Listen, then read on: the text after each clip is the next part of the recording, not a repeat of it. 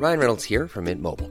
With the price of just about everything going up during inflation, we thought we'd bring our prices down. So to help us, we brought in a reverse auctioneer, which is apparently a thing. Mint Mobile unlimited premium wireless. Ready to get 30, 30, bit to get 30, bit to get 20, 20, 20, bit to get 20, 20, bit to get 15, 15, 15, 15 just 15 bucks a month. So, Give it a try at mintmobile.com slash switch. $45 upfront for 3 months plus taxes and fees. Promo for new customers for limited time. Unlimited more than 40 gigabytes per month slows. Full terms at mintmobile.com.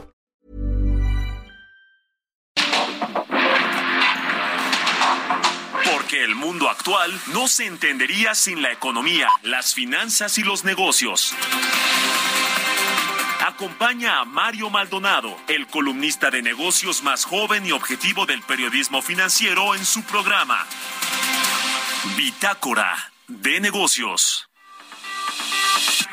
Expo Nacional Ferretera, el evento más grande de la industria ferretera en Latinoamérica, te invita este 8, 9 y 10 de septiembre en Guadalajara, Jalisco, a hacer negocios con más de 700 marcas participantes. Si vendes productos ferreteros y de la construcción, o tienes un proyecto y necesitas proveedores, no te lo puedes perder. Regístrate gratis en www.expoferretera.com.mx. Te esperamos. Laça Marcelo!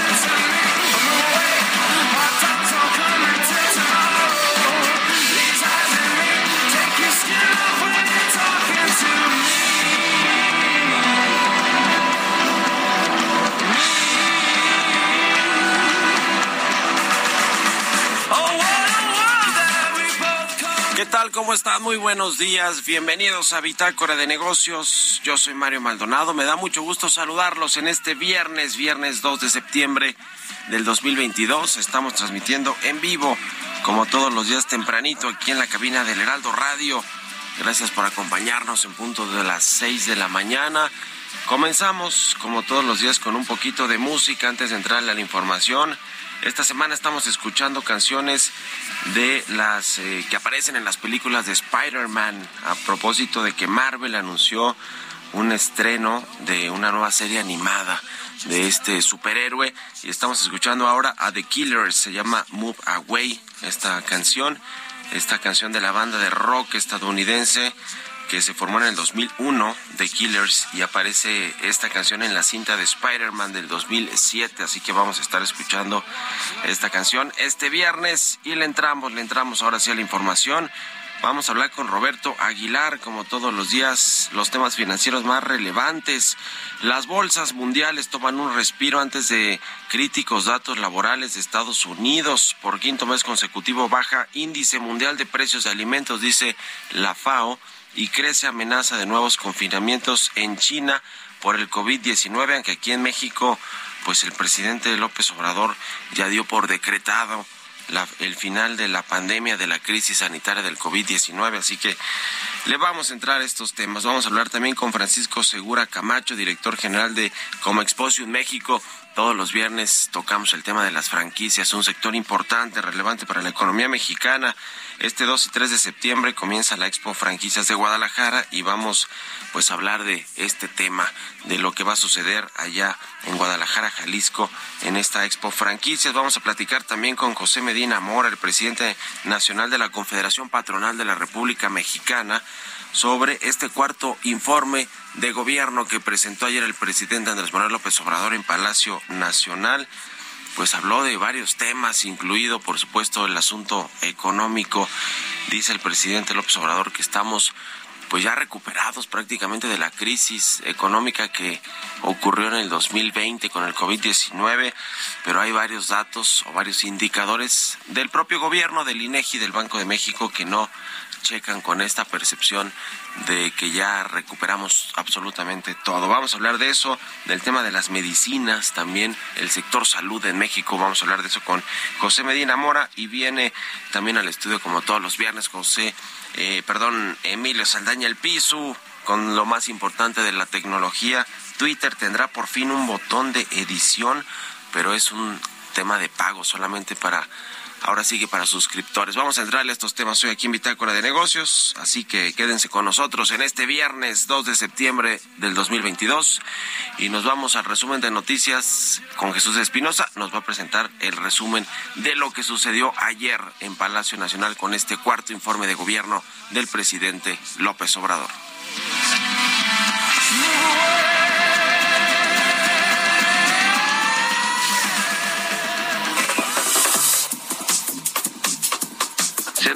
La economía, pero ya logramos recuperar los niveles previos al COVID. Y lo más importante es que sin crecimiento, según el indicador macroeconómico, pero con una mejor distribución del ingreso, hemos logrado aminorar la desigualdad y la pobreza. Estos datos reafirman nuestra tesis de que no basta el crecimiento económico, sino que es indispensable la justicia se ha desechado la obsesión tecnocrática de medirlo todo en función de indicadores de crecimiento que no necesariamente reflejan las realidades sociales. Que más allá del simple crecimiento económico, lo fundamental estriba en desterrar la corrupción y los privilegios para destinar todo lo obtenido y ahorrado en beneficio de la mayoría del pueblo.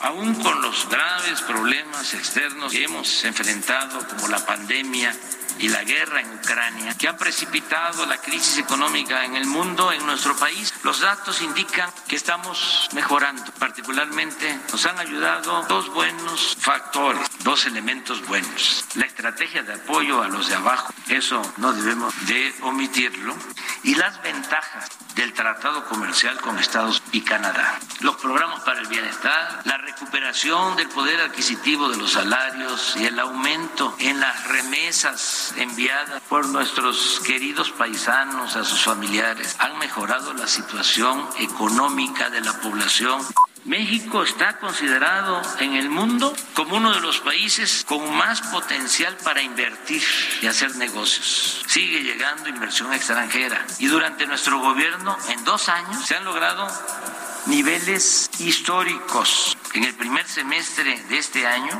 la inversión foránea creció en 12% en comparación con el mismo periodo del año pasado. Según información que me acaba de transmitir en una carta mi amigo el presidente Biden, lo cito textualmente, me dice, el comercio bilateral en bienes entre Estados Unidos y México ha alcanzado los 384 mil millones de dólares este año, sobrepasando los niveles prepandemia para alcanzar un récord histórico. La Comisión Federal de Electricidad está siendo rescatada del lucro privatizador que caracterizó a la política neoliberal o neoporfirista, alentada por funcionarios corruptos y antipatriotas. En todo el tiempo que llevamos en el gobierno, el peso no se ha devaluado. Ya ha estado en los tres primeros lugares entre los países del mundo por su fortaleza con relación al dólar. En el sector energético se ha invertido para rehabilitar las seis refinerías que recibimos, para construir una nueva que ya está en fase de integración para comenzar a producir en dos bocas, Paraíso Tabasco. Vamos a terminar los 1.554 kilómetros de vías del tren Maya. Puedo demostrar que en términos generales el plan de cero corrupción e impunidad, erradicar los lujos en el gobierno, nos ha permitido contar con alrededor de 2.4 billones de pesos extras o adicional. Y les invito a hacer las cuentas. Todo esto se refleja en la estabilidad financiera que hemos logrado sin aumentar los impuestos.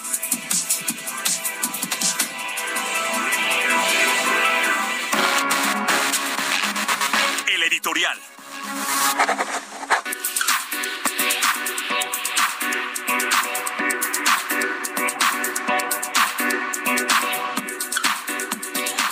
Pues como ya escuchamos, el presidente Andrés Manuel López Obrador eh, obviamente planteó en su cuarto informe de gobierno un México que quizás solo ve él, que tiene que ver en lo económico, pues con una supuesta recuperación después de la pandemia que tiró a la economía 8.5%, pero que en realidad pues no existe esa recuperación económica, por lo menos a la luz de, de los datos que tienen que ver pues con le- el Producto Interno Bruto de México, es decir, la economía en su conjunto, pero sobre todo el producto, eh, el PIB per cápita, el Producto Interno Bruto por habitante en México, que ese sigue pues abajo, abajo de los niveles que tenía Felipe Calderón, que tenía Enrique Peña Nieto, porque el presidente López Obrador, ya decíamos, a él le gusta compararse con estos otros sexenios, y en el caso del crecimiento en sus tres primeros años de gobierno, la economía de, el- de México en su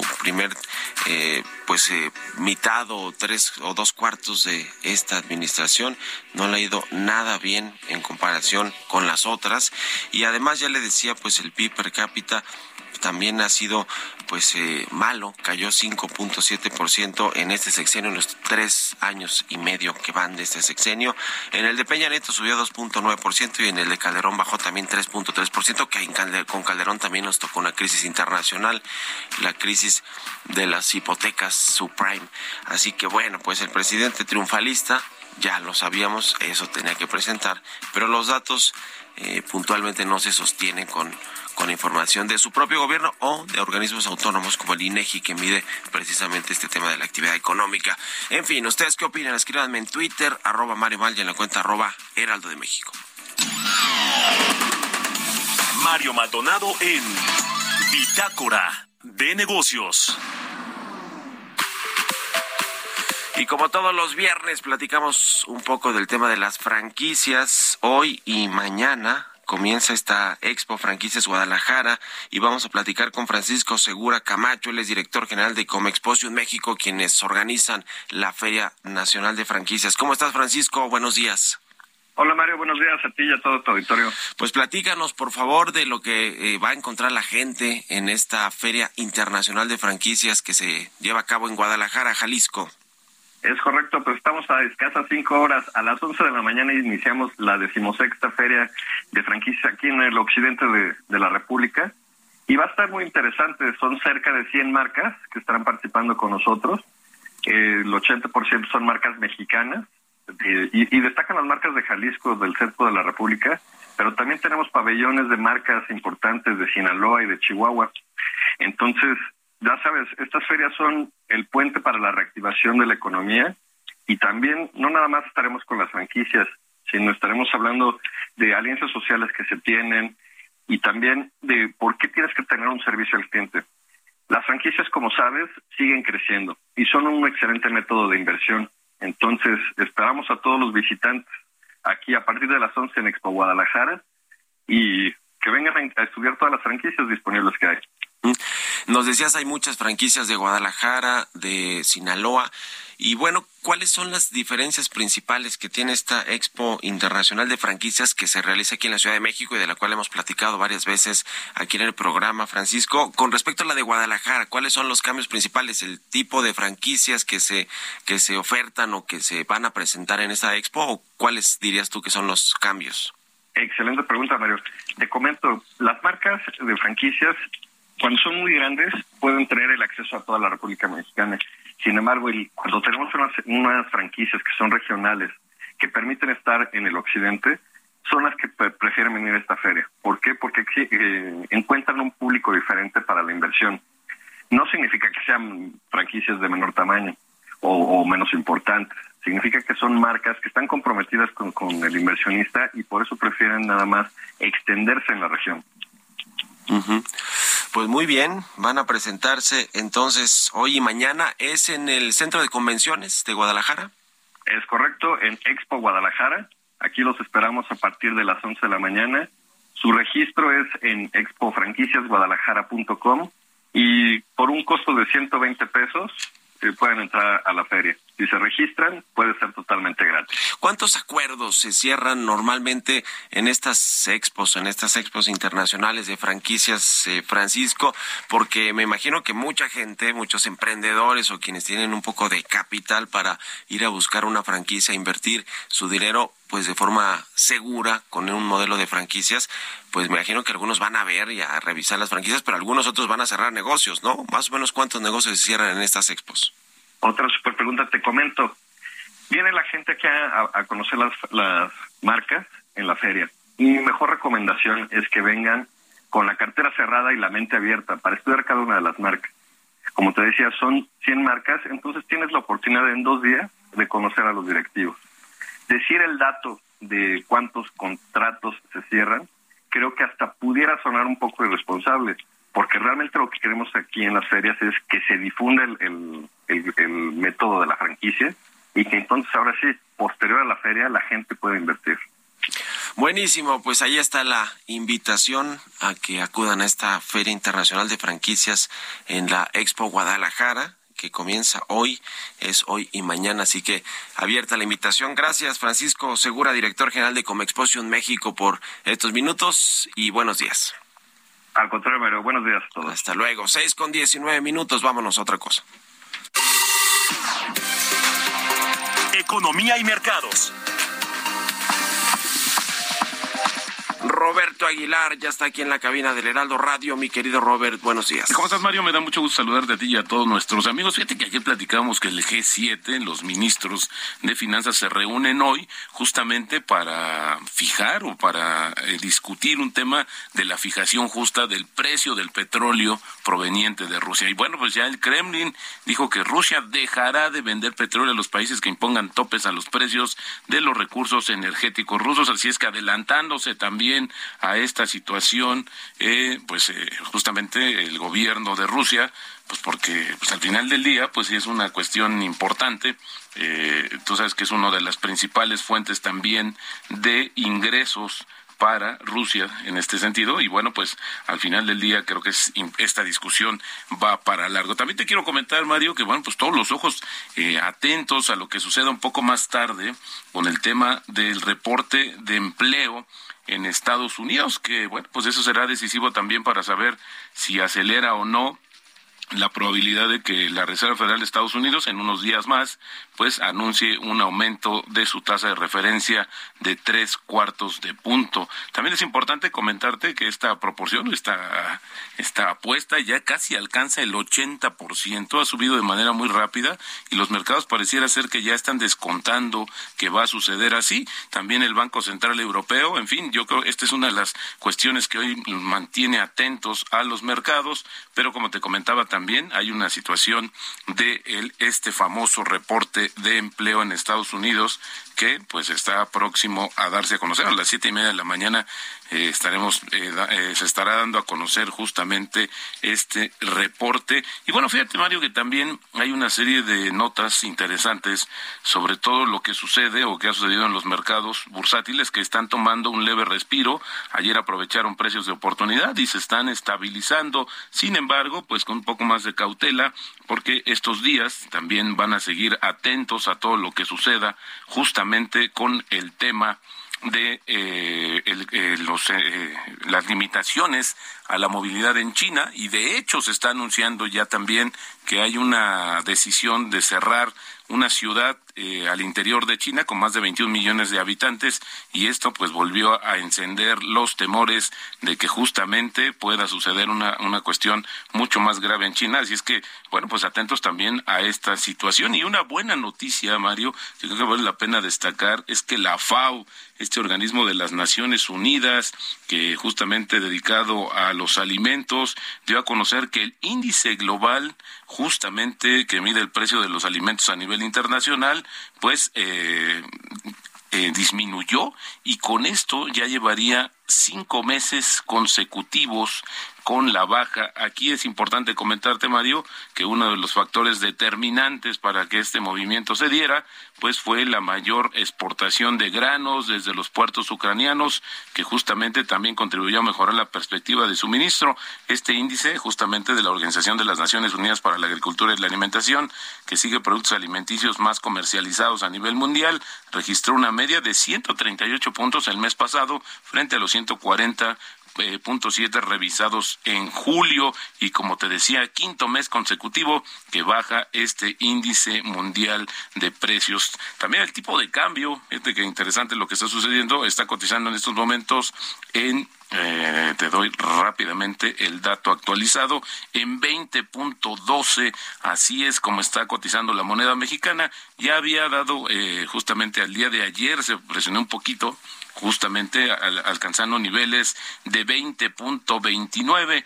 Sin embargo, con esta cotización, Mario, llevamos una ligera apreciación en el mes, en este mes que acaba de comenzar de septiembre, de 0.05%, y en el año también una apreciación de 1.72%. Así es como inicia operaciones la moneda mexicana. Y la frase del día de hoy, no confíe usted en aquellos que, que han encontrado ya la verdad.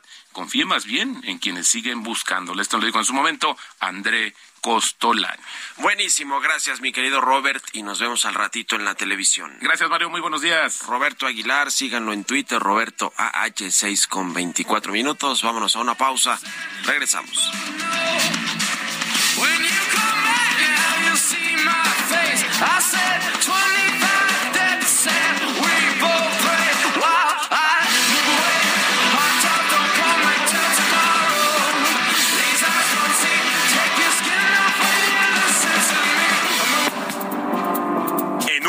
Continuamos con la información más relevante del mundo financiero en Bitácora de Negocios con Mario Maldonado. Regresamos.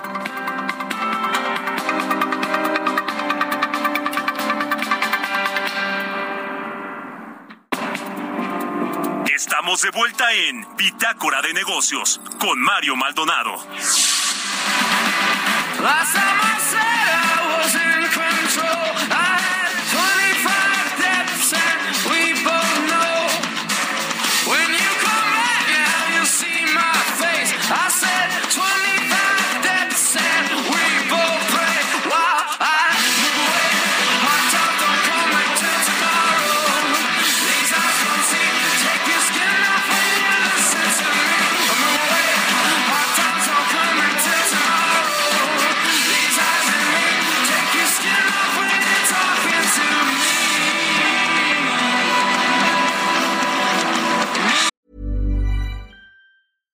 Many of us have those stubborn pounds that seem impossible to lose, no matter how good we eat or how hard we work out. My solution is PlushCare. PlushCare is a leading telehealth provider with doctors who are there for you day and night to partner with you in your weight loss journey. They can prescribe FDA-approved weight loss medications like Wagovi and Zepbound for those who qualify. Plus, they accept most insurance plans. To get started, visit plushcare.com slash weight loss. That's plushcare.com slash weight loss.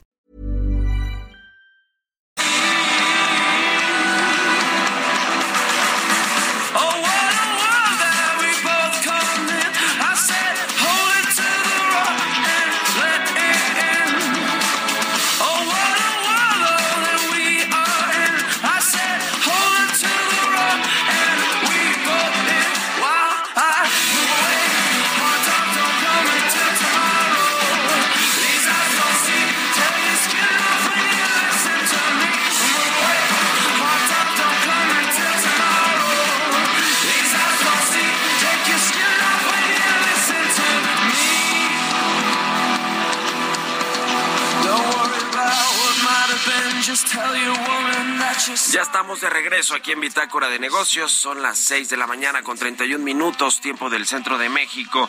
Y regresamos escuchando un poquito de música antes de irnos con la segunda parte de la información aquí en Bitácora de Negocios. Estamos escuchando a The Killers, se llama Move Away esta canción. Y esta semana pues estuvimos o hemos estado escuchando las mejores canciones que aparecen en películas de Spider-Man, este superhéroe, a propósito de que Marvel anunció el estreno de una nueva serie animada de Spider-Man y esta de The Killers aparece en, la película eh, Spider-Man del 2007. Así que bueno, con esto nos vamos al segundo resumen de noticias con Jesús Espinosa.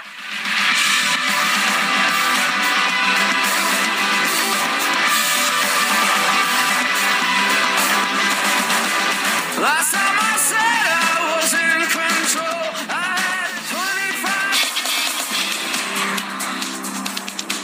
25. Los especialistas en economía del sector privado ven un mejor panorama sobre la economía del país al modificar al alza su expectativa de crecimiento para el cierre de 2022, no así para el 2023, en donde esperan una desaceleración de acuerdo con la encuesta más reciente realizada por el Banco de México.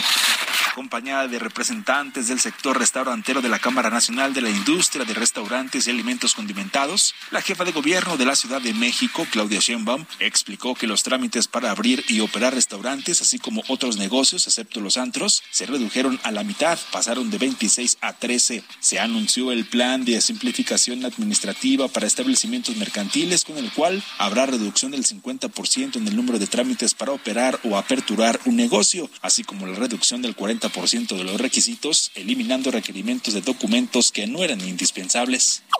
Así que inicia ya el periodo de sesiones y esperemos pues que en unos meses esté aprobado absolutamente todo y es para beneficio de la apertura de los restaurantes, pero también de todos los trámites que se tienen que hacer en el proceso de mantenimiento permanente de los restaurantes. Al dar arranque al nuevo periodo de sesiones del Congreso Local de Nuevo León, el gobernador de la entidad, Samuel García, pidió a los legisladores un voto de confianza para aprobar la nueva constitución. Hizo un llamado a los diputados a aprobar la segunda vuelta de las reformas enviadas en marzo de este año, con el que aseguró se busca tener un Estado más democrático e inclusivo para generar mejor calidad de vida para los ciudadanos. Entrevista.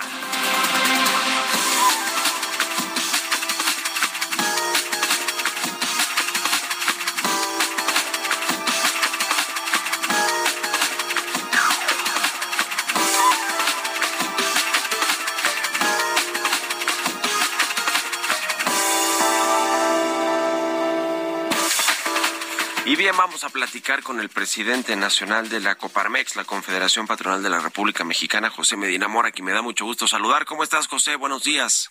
Muy buenos días, Mario. Qué gusto saludarte. Pues ayer se presentó este cuarto informe de gobierno por parte del presidente Andrés Manuel López Obrador, varios temas que tienen que ver pues con la economía, con las finanzas públicas, con los privilegios fiscales de los cuales habló el presidente López Obrador que ya se acabaron, el tema de la educación, la salud. ¿Cómo viste, José Medina Mora, este informe de gobierno del presidente ayer? Sí, bueno, eh, lo vemos con claroscuros. Desde luego hay luces de eh, avances que ha habido, pero también hay eh, grandes desafíos que no se han podido cumplir.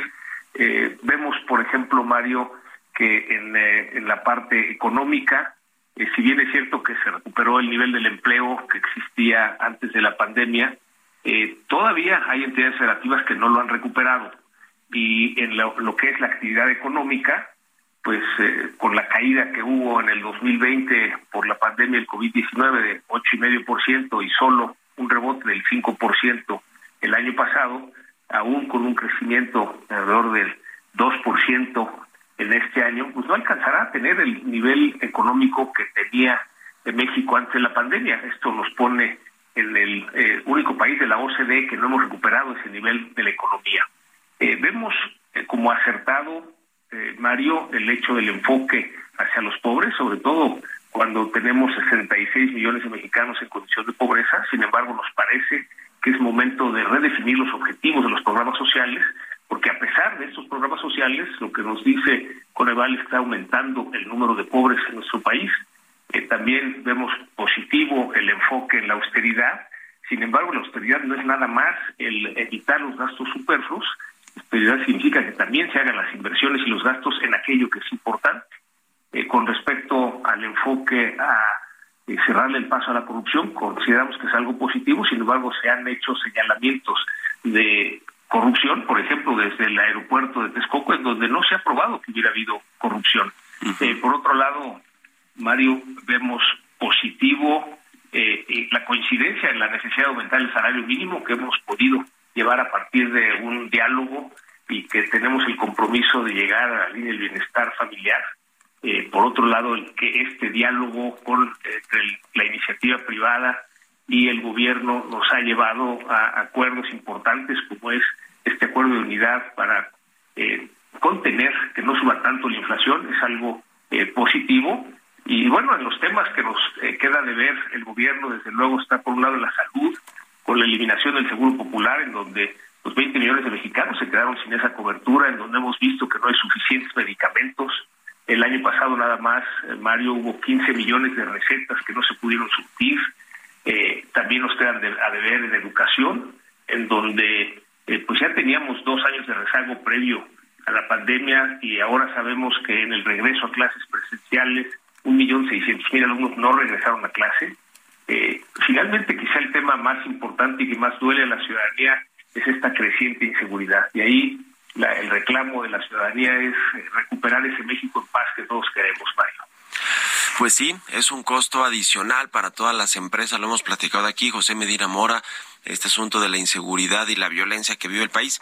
En el tema del salario mínimo, que también lo mencionó ayer el presidente López Obrador, dijo que el aumento al salario mínimo pues ha ayudado a reducir este esta brecha que hay entre ricos y pobres en México, aumentar pues el asunto de la de la clase media. ¿Cómo ven este tema? Porque vienen más aumentos al salario mínimo y finalmente se reflejan también en los eh, en las negociaciones que hacen de contratos colectivos que hacen los sindicatos o prácticamente cualquier cualquier trabajador y eso tiene que ver directamente con la Coparmex y también hay economistas que hablan de que incide en el asunto de la inflación, del aumento de los precios de bienes y servicios en México. ¿Qué opinan de este asunto del salario mínimo y de las próximas eh, alzas o aumentos que vengan?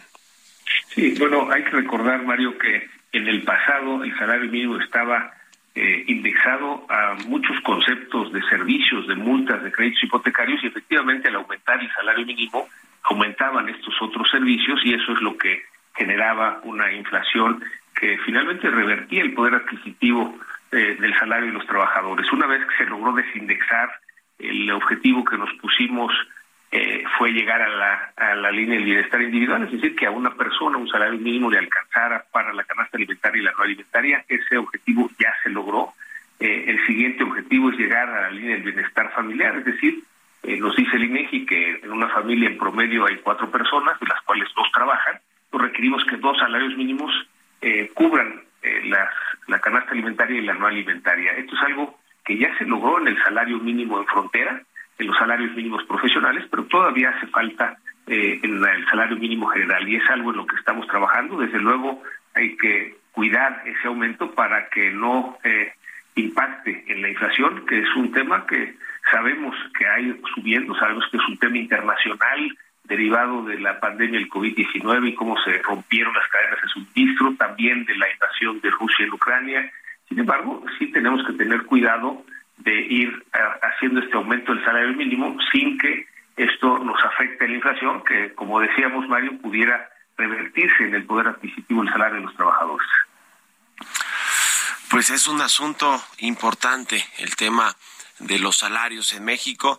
Y ya nos decías el asunto de la inseguridad, de la violencia y de este pues este tema que se va a eh, votar este próximo lunes en la Suprema Corte de Justicia con respecto a la prisión preventiva oficiosa que tiene que ver pues pues con este uso o abuso de la figura de la prisión preventiva en México que tiene a muchas personas inocentes o por lo menos sin sentencia en las cárceles mexicanas, que es otro asunto con el que el gobierno mexicano pues va a enfrentarse porque el presidente del observador ya dijo que no está de acuerdo con este proyecto que se va a votar este próximo lunes en la Suprema Corte de Justicia de la Nación. Eh, con, respecto a este tema del Poder Judicial, porque además el presidente del observador pues ha hablado mucho de los jueces, ahora mismo se está eh, dirimiendo un asunto que tiene que ver con Iberdrola, con esta empresa importante en el sector de la energía eléctrica, en el sector energético de México. ¿Cómo ven este asunto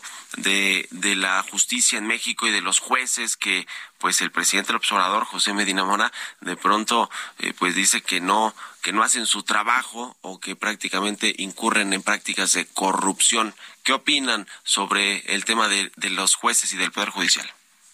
Sí, de alguna manera consideramos importante eh, para el, avance democrático del país la división de poderes. Esta división del Ejecutivo, el Legislativo y el Judicial es fundamental para el avance de la democracia, es decir, que el Legislativo haga las eh, discusiones necesarias para aprobar o no aprobar una ley sin que sea eh, un mandato del Ejecutivo y lo mismo que el Judicial eh, defina si, por ejemplo, una ley que apruebe el Legislativo es, es, va de acuerdo con lo que establece nuestra Constitución o no. nos parece que si, si hay una mala actuación de una persona, de un juez, pues ese es el que se tendrá que sancionar. nos ha aprobado el Poder Judicial eh, pues una actuación importante en esta división de poderes, por lo tanto creemos que un juicio generalizado a todo el Poder Judicial no es adecuado porque hemos visto que ha avanzado la democracia gracias a esta división de poderes y se puede estar o no de acuerdo con lo que eh, establece el Poder Judicial. Eh, por ejemplo, en la ley de la industria eléctrica, cuando lo aprueba el legislativo, pues en Coparmex y muchos organismos de la sociedad civil, sobre todo colegios de abogacía, pues comentamos que era inconstitucional, se suspendió esa ley por parte del Poder Judicial, llega a la Suprema Corte de Justicia y ahí, bueno, siete de los once ministros de la Corte consideran que es inconstitucional. A pesar de ello, las leyes de México establecen que se requiere que haya ocho votos de los ministros, por lo cual la ley de la industria eléctrica sigue vigente. Y eso hay que respetar. Desde luego, también siguen vigentes los amparos y estos se van resolviendo poco a poco. Por cierto, Mario, ese tema de la ley de la industria eléctrica en el sentido de la prioridad de despacho que le da a la Comisión Federal de Electricidad es lo que reclaman los gobiernos de Estados Unidos y Canadá, que no, va en contra de lo que firmamos en el TEMEC, cuando eh, en el TEMEC se establece que hay condiciones de igualdad a todas las empresas, tanto eh, estadounidenses y canadienses como a las mexicanas a la hora de aprobar esta ley de la industria eléctrica se le da preferencia a una empresa mexicana, que es la Comisión Federal de Electricidad, y eso es lo que está ahorita eh, precisamente en el diálogo, en la solicitud de consulta. Entonces, consideramos importante la división de poderes y que el Poder Judicial ha hecho su trabajo y en caso de que haya un juez, eh, una persona integrante del, del, Poder Judicial que haya tenido algún eh, actuación indebida, pues es a esa persona la que se debe de sancionar y no una generalización del Poder Judicial. Pues ya veremos qué sucede también con este asunto de las consultas en, en, el marco del TEMEC por el sector energético mexicano. En fin, muchas gracias, como siempre, José Medina Mora, presidente nacional de Coparmex, por estos minutos y muy buenos días. Muy buenos días, Mario. Salud. Hasta luego, seis con cuarenta y cinco minutos. Vámonos con las historias empresariales. El cine a solo 29 pesos. Increíble, ¿cierto? Este 5, 6 y 7 de septiembre llega la fiesta del cine. Ven a Cinépolis y disfruta todas las películas en cartelera a precio especial. Además de increíbles precios en dulcería. Celebremos la fiesta del cine en Cinépolis. Historias empresariales. Y ahora que hablábamos del asunto de los salarios, precisamente en Puebla los trabajadores de la firma alemana automotriz Volkswagen rechazaron un acuerdo que hizo el sindicato con la empresa y hay riesgo de huelga. Nos cuenta de esto Giovanna Torres.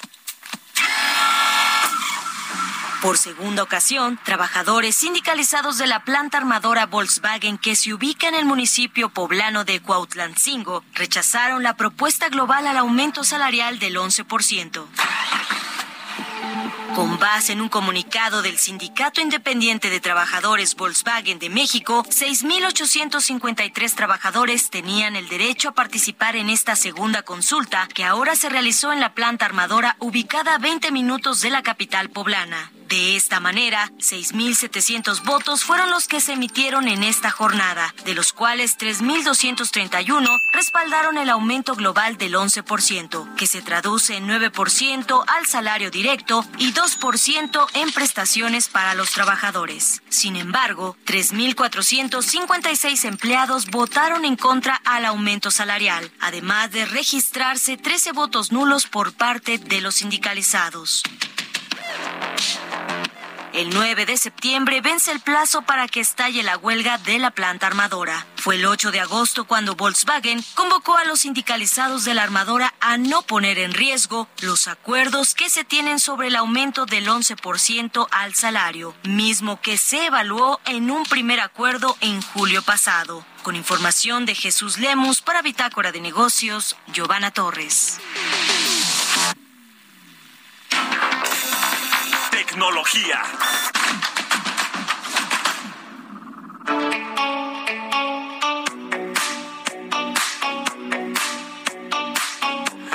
Y como todos los viernes, ya está aquí en la cabina del Heraldo Radio, Emilio Saldaña, el Pisu, con lo más importante de la tecnología. Mi querido Pisu, bienvenido. ¿Cómo cierra la semana? Buenos días. Muchas gracias, Mario. Muy feliz viernes a toda nuestra audiencia. Oiga, semana interesante en tecnología.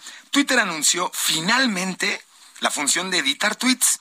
Se trata de la que la plataforma misma reconociera como la función más solicitada, editar tweet un publicado, perdón, editar un tweet publicado previamente. Y es un anuncio realmente relevante dado que incluso Jack Dorsey, uno de los fundadores y ex CEO de la compañía, había ya comentado en varias ocasiones que no, que la función de editar un tweet nada más no llegaríamos a verla. Curiosamente, en abril de este año, el mismo día que anunció su intención de comprar la compañía, Elon Musk realizó una encuesta entre sus casi 105 millones de seguidores en dicha plataforma, preguntando si deseaban o no la solicitada función de editar un tweet y dicha encuesta recibió 70% de respuestas a favor de contar con dicha función. Esto, digamos que obligó a Twitter a develar que de hecho ya trabajaban previamente en integrarla para luego, en abril de este año, el Día de los Inocentes, publicar un tweet diciendo, estamos trabajando en la edición de tweets. Esta semana finalmente han anunciado que la posibilidad de cambiar el contenido de un tweet publicado inicialmente podrá realizarse durante los siguientes 30 minutos después de haberlo publicado. En estos momentos es el equipo interno de Twitter quienes están probando la función para posteriormente liberarla al servicio de suscriptores de Twitter Blue, actualmente disponible en Australia, Canadá, Nueva Zelanda, los Estados Unidos e irá desplegándose a nivel mundial. Por otro lado, le platico que Truth Social, la aplicación de la red social del expresidente de Estados Unidos, Donald Trump, ha sido rechazada por la tienda de aplicaciones de Google. Google informó también que el 19 de agosto notificaron a Truth Social sobre varias violaciones a las políticas estándar en la solicitud de publicación de su, de su plataforma actual y reiteraron que tener sistemas efectivos para moderar el contenido generado por los usuarios es una condición de sus términos de servicio para cualquier aplicación que se publique en Google Play. Por su parte, Trump Media and Technology Group dijo en un comunicado que Truth Social es una comunidad familiar y dinámica que ha colaborado constantemente de buena fe con Google para asegurarse de que la aplicación para Android se ajuste a las directrices de Google sin poner en entredicho el compromiso que tienen de ser un refugio, escuche usted esto, para la libertad libertad de expresión. El hecho que la app no pueda descargarse en los Estados Unidos actualmente en equipos de Android implica que afecta alrededor del 44% del total de estados de usuarios de Estados Unidos con teléfonos inteligentes. Y finalmente le platico, el 29 de agosto se celebró el Día del Videojuego y ¿sabe qué? De verdad no es cosa de juego, ¿eh? o el Día del Gamer, como lo señalamos en, en- en México. Y The Competitive Intelligence Unit publicó un estudio en el que nos informa de una oportunidad para reconocer la pasión y la dedicación de millones de jugadoras y jugadores que suman beneficios, que son muchos, de utilizar videojuegos. Por ejemplo, la mejora de destrezas manuales, habilidades mentales, pensar rápido y analíticamente, incluso las ventajas para la salud, ya que los videojuegos permiten distraer la mente, mejorar el estado de ánimo y así reducir el ritmo cardíaco para liberar el estrés y liberar tensiones.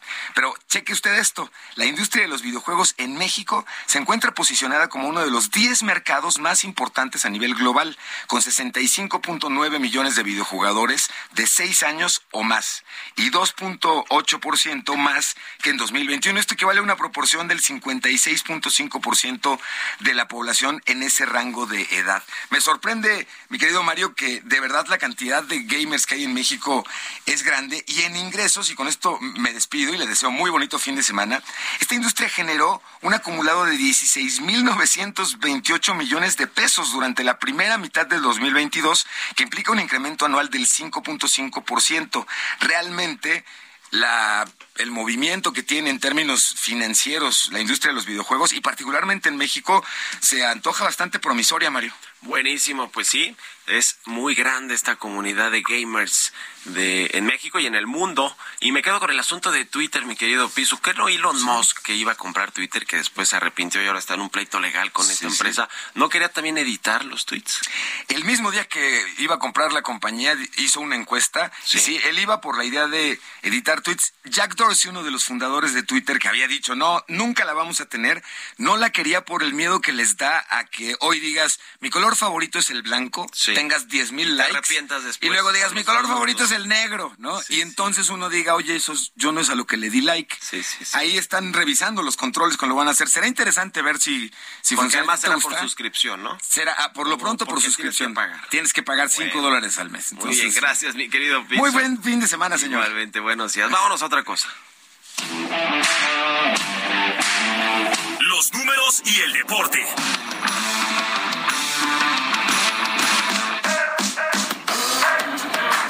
Jesús Espinosa ya está aquí en la cabina del Heraldo Radio. Arráncate, Chucho. Estimado Mario Pisu, a todo el auditorio, muy buenos días. Por fin viernes. Ah, qué buenos recuerdos con los videojuegos, pero después platicamos de eso. Hoy vamos a platicar acerca de esta pues, plataforma de, de películas, series, documentales, Netflix y que está ahora relacionado con el Club América, el equipo más ganador de México. Ahí está, ahí están las Águilas del la América. Bueno, para empezar, Netflix ahora está anunciando que va a adelantar pues su plan con anuncios, hablando de pagar o hablando de, de números, anuncios para ganarle una carrera a Disney, que ya también lo había anunciado que iba a llegar en este año. Netflix lo había anunciado también que el próximo año, en el 2023, pues iba a implementar también lo de sus anuncios y lo ha adelantado luego de todos los problemas que le hemos comentado aquí también, la pérdida de suscriptores a nivel mundial, etcétera. Ahora Netflix adelanta esto.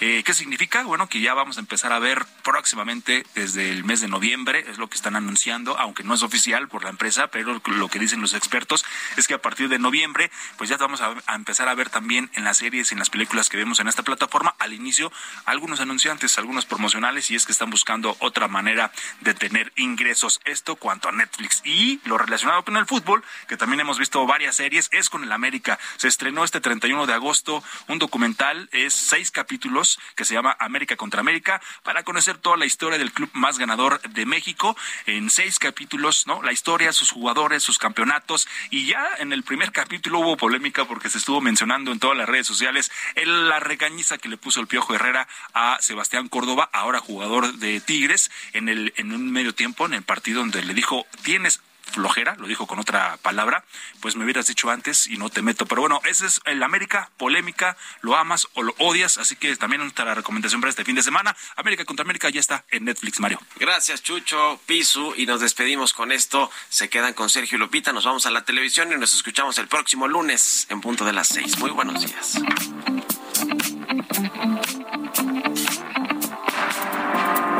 Esto fue Bitácora de Negocios con Mario Maldonado.